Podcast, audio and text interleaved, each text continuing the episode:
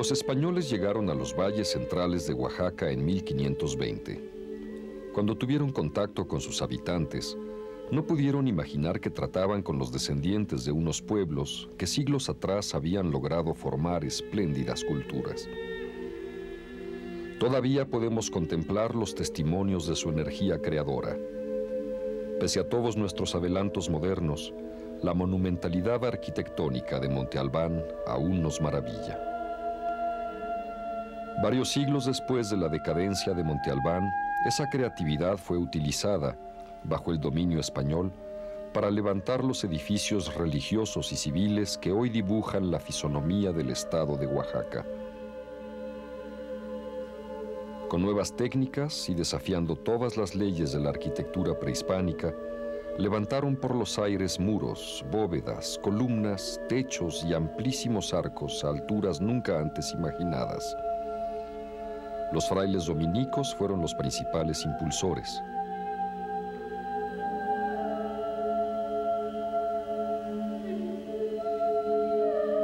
Para 1670 ya habían levantado 51 templos con sus respectivas casas conventuales.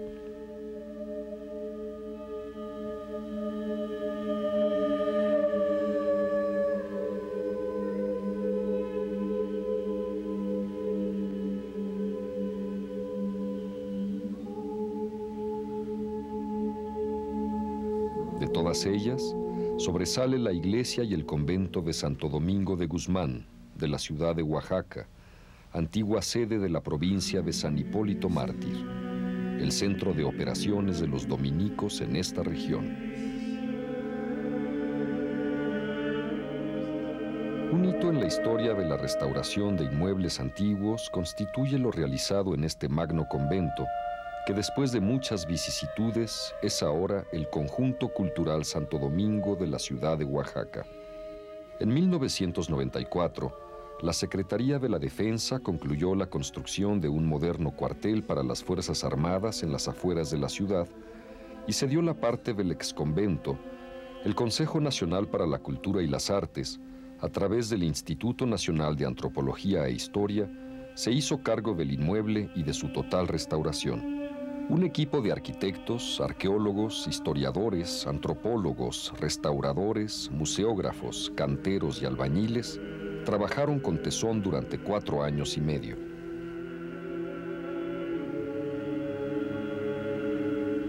La experiencia de los efectos de los temblores motivó a los dominicos a levantar construcciones sólidas y atrevidamente elevadas, con muros anchos que resistieran el peso de los techos y el movimiento de la tierra.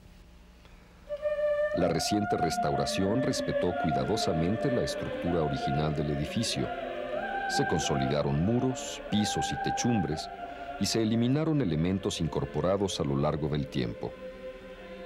Se optó sanamente por utilizar los sistemas constructivos tradicionales y se benefició de la gran experiencia artesanal de los oaxaqueños. El claustro principal es una muestra de transición de estilos, donde aún permanece el gusto gótico en las nervaduras de sus bóvedas,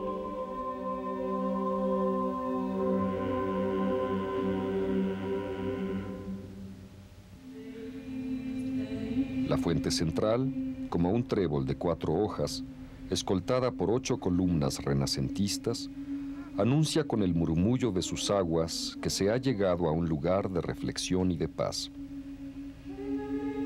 En torno a ella y en los pasillos del claustro, los religiosos impartían lecciones de catecismo, hacían piadosas procesiones y recibían a los feligreses de la ciudad y de los pueblos cercanos.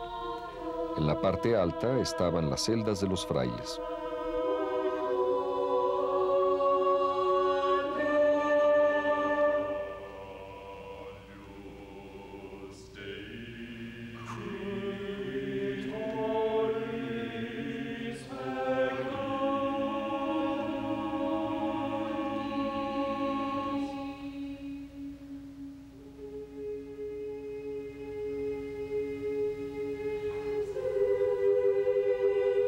Su escalera monumental da ahora acceso a las salas que muestran la historia regional de Oaxaca. Fue diseñada, dice el padre Francisco de Burgoa, con la misma forma y traza que la del monasterio del Escorial. Pero cuando yo la vi allá, continúa Burgoa, eché mucho de menos la amplitud y adorno de la de mi convento.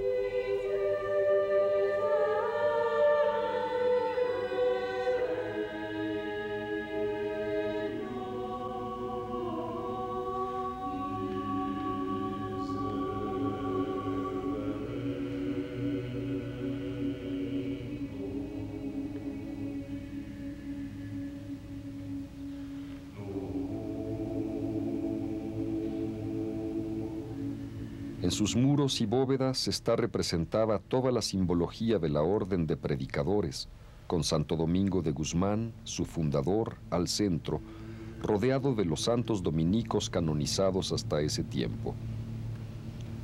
La magnificencia de este lugar es comparable con las más refinadas construcciones europeas de los siglos XVI y XVII.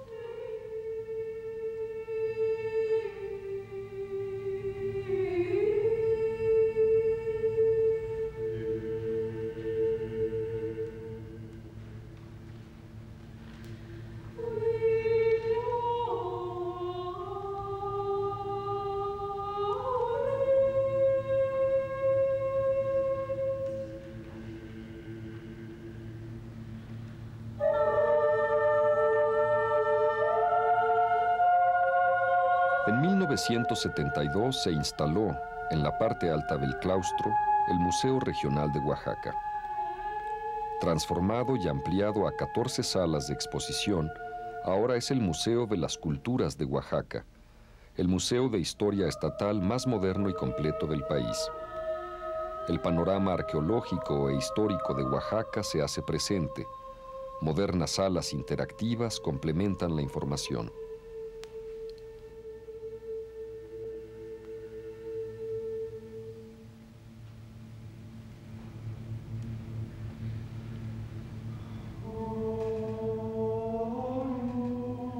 Los objetos presentados en las salas de arqueología, principalmente las esculturas, muestran la visión del mundo de los antiguos zapotecas y mixtecas, en especial su modo de relacionarse con las fuerzas naturales.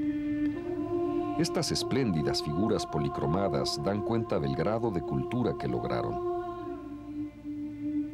En la sala virreinal se presentan objetos, imágenes religiosas, crucifijos hechos con pasta de caña o de madera que definen el nuevo orden establecido.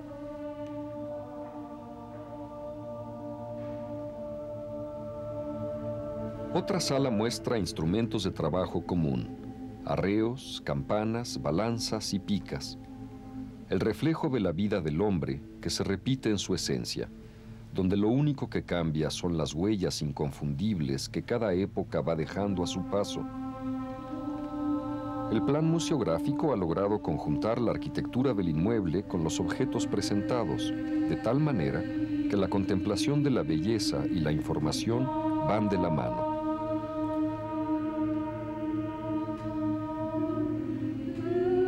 Entre las salas destinadas a la arqueología está, en cajas fuertes de vidrio blindado, la mayor muestra de orfebrería prehispánica con los objetos encontrados en 1932 por Alfonso Caso en Monte Albán. Joyas en oro, plata y cobre, cristal de roca, turquesa y obsidiana, trabajadas con maestría por los mixtecos.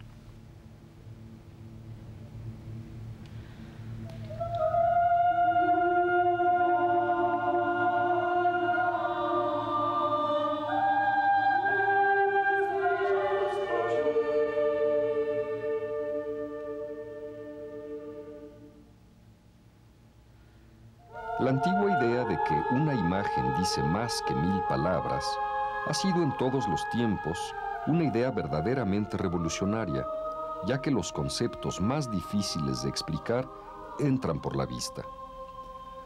Esto lo sabían los misioneros del siglo XVI y no estaban equivocados.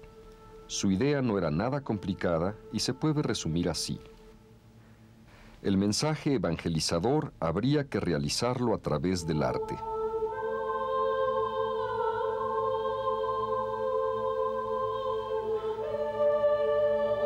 También fueron capaces de ver las cosas claramente y definir los contenidos. Las apariencias no debían ser sino símbolos de un orden ideal que constituía la única realidad auténtica. A partir de este principio, la fantasía y la devoción es lo primero que aparece en la sala de Dómina, llamada así en honor a la Señora, la Virgen María.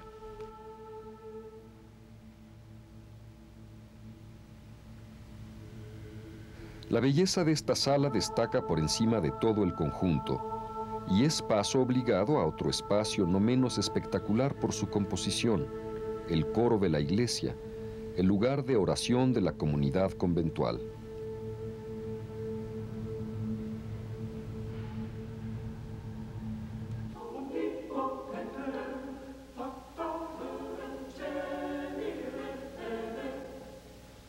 La cúpula de este coro está decorada con medallones de yeso policromado que van disminuyendo el medio cuerpo de los personajes a medida que se acercan a lo más alto, donde ya solo aparecen sus rostros.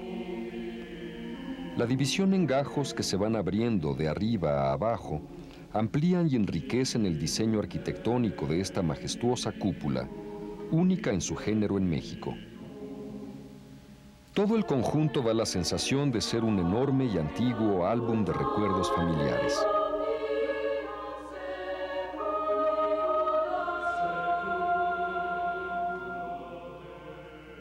Por coincidencia de época, la decoración de todo el conjunto conventual es barroco. La amplia bóveda de cañón está totalmente decorada con estucos en yeso policromado que bajan hasta la base de los arcos de las capillas laterales. En todo el interior casi no hay un espacio que no haya sido decorado. Por su complejidad, movimiento continuo y cambiantes luces y sombras, el estilo barroco es lo más parecido a lo que llamamos las entretelas del alma humana. A pesar de los intentos de los frailes por conocer el alma indígena, esta conservó su secreto e identidad propios. No obstante, como escribió Octavio Paz, un fenómeno semejante al del cambio del politeísmo mediterráneo al monoteísmo cristiano, que mil años antes había transformado a Europa, se empezó a fraguar en el continente americano.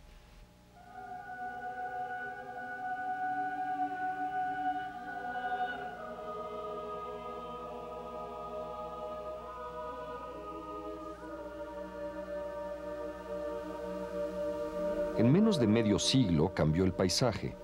Conventos, santuarios, capillas abiertas y nuevos conjuntos urbanos fueron levantados con la cooperación obligada o voluntaria de la mayoría indígena. En su primera época, este convento ejerció una acción de cohesión social similar a la que realizaron los primeros monasterios y abadías en Europa reunieron a los indígenas en pueblos que los mismos misioneros trazaron y organizaron, enseñándoles algunas industrias sencillas que en algunos pueblos aún subsisten, como la manufactura de telas en telar de pedales o la cría intensiva de animales domésticos. Alfonso Reyes llamó a esta generación de misioneros esos corderos de corazón de león.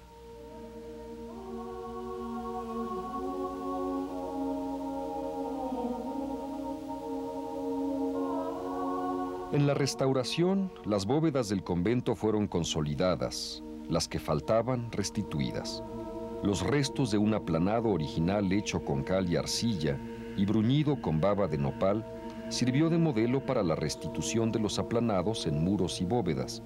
Con ello, un brillo misterioso ilumina los interiores. La exploración arqueológica reveló muchos secretos, lavaderos de ropa, dos hornos para quemar cal otro para cerámica. En la huerta, que había servido como vivero para la aclimatación de plantas y semillas traídas de España, se ubicaron los antiguos canales de riego, drenaje pluvial y calzadas originales. Ahora se pretende hacer un jardín histórico etnobotánico con las plantas vivas, identificadas y documentadas que se van en el estado de Oaxaca. El sonido de la campana marcaba las actividades de la vida conventual, igual que la corneta la vida de los cuarteles. En 1812, el prior de este convento ofreció a Morelos disponer de las campanas de la iglesia para fundirlas y hacer cañones para la lucha de independencia. Después de consumada, el convento fue envuelto en las vicisitudes de la historia nacional. Parte del inmueble fue convertido en cuartel militar. Más tarde, con la desamortización de los bienes de la iglesia, los frailes se dispersaron.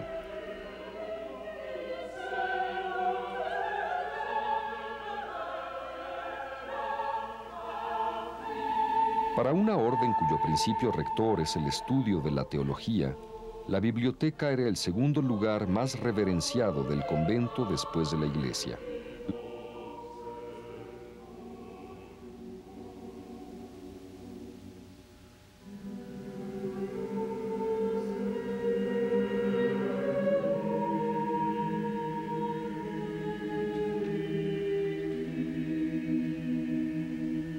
De fuego en los cantos y sanciones especiales, los religiosos guardaban sus libros de quienes intentaran sustraerlos. Así, lograron formar un conjunto de gran valor. La restauración del exconvento ha permitido reunir en un solo lugar, debidamente catalogados y clasificados, más de 23.000 volúmenes. Aquí se conservan, además de 11 incunables, el manuscrito incompleto que Fray Bartolomé de las Casas escribió en Guatemala entre 1536 y 37, titulado Del único modo de atraer a todos los pueblos a la verdadera religión. Libros de teología, filosofía, historia, derecho, medicina y botánica, vocabularios y doctrinas en lenguas indígenas, y libros que pertenecieron a las distintas órdenes religiosas establecidas en Oaxaca un manuscrito ilustrado hecho por Fray Juan Caballero, titulado Dendrología Natural o Tratado sobre los Árboles y Hierbas, y dos obras que no podían faltar, Palestra Historial y Geográfica Descripción del Padre Francisco de Burgoa. La biblioteca ahora lleva su nombre.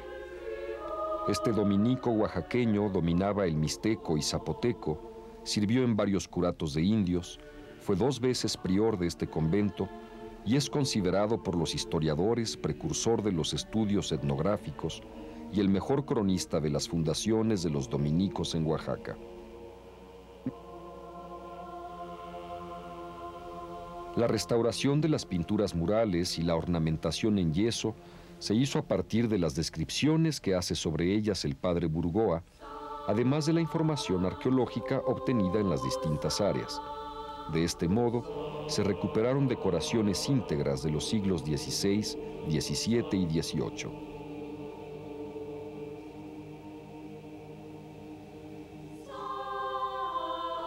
En el otro extremo, junto al templo, estaba la enfermería. Burgoa habla de ella con orgullo. Tiene la mejor botica que hay en la ciudad, dice. Al médico se le pagan 300 pesos al año y más de 100 al cirujano. Ahora es el pequeño convento de los cinco frailes dominicos que ejercen su ministerio en el templo de Santo Domingo.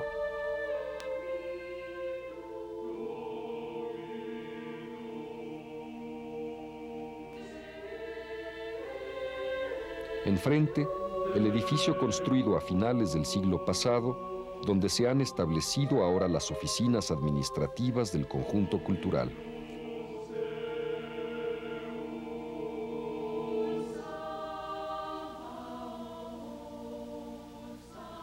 Dos hospederías eran parte importante y bulliciosa del convento. En ellas recibían albergue los funcionarios, los militares y los religiosos que iban de paso hacia Chiapas y Guatemala. Aquí llegaban las últimas noticias, los relatos largos y detallados, casi periodísticos, de los incansables viajeros. El lugar destinado a tiradero de basura y desperdicios conventuales con el tiempo se convirtió en una mina valiosísima para los arqueólogos. De su interior se han sacado varias toneladas de piezas y fragmentos de vidrio, metales, telas, losa y cerámica que ya han sido clasificados y estudiados. Con parte de ese material se ha logrado formar en lo que eran las letrinas del convento un museo de sitio y una excelente colección de cerámica colonial. Al principio los dominicos usaron mantas donde dibujaban los principales misterios de la fe católica y con un intérprete se hacían entender. Poco tiempo después, los ingenuos dibujos en mantas de algodón desaparecieron. Se empezaron a trabajar imágenes en piedra, yeso, madera y pintura que invadieron las paredes y los techos de los conventos e iglesias con la fuerza abrumadora de una cascada.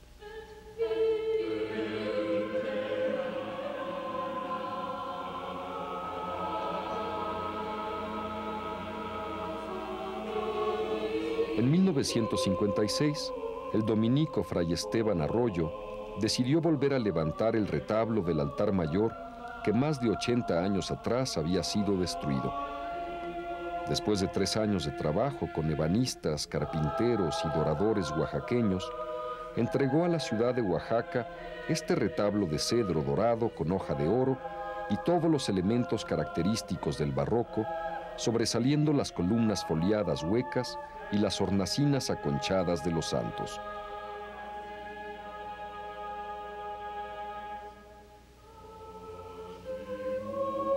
En el siglo XVII todos los elementos del templo fueron decorados con la rica iconografía religiosa.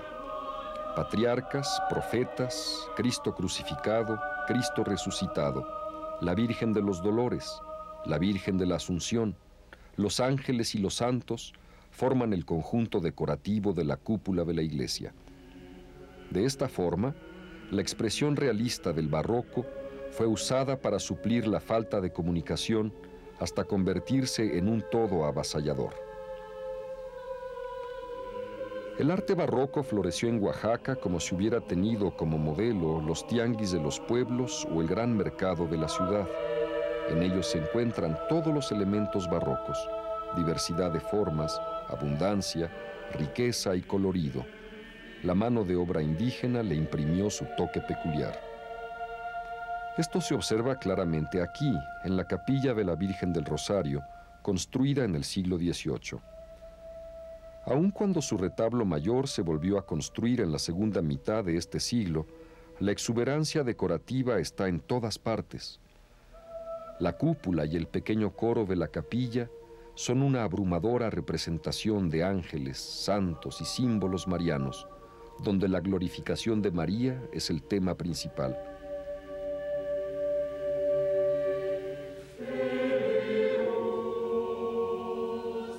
Al entrar al templo, la figura de un árbol en estuco que sale de las entrañas de una figura humana recostada llama particularmente la atención.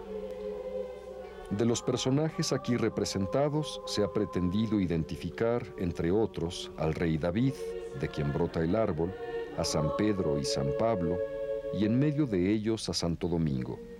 Más arriba a Constantino el Grande y a Santa Elena, y a los reyes católicos, Isabel y Fernando, y mezclado entre ellos a Hernán Cortés. En la cima del follaje está la imagen de la Virgen María.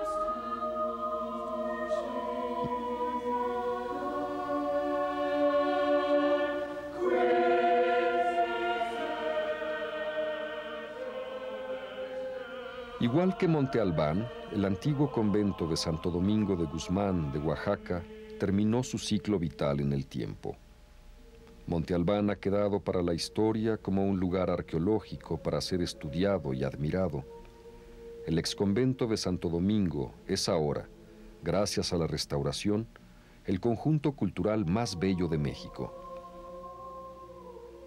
Ambos permanecerán como testigos fieles de civilización y cultura para las generaciones venideras.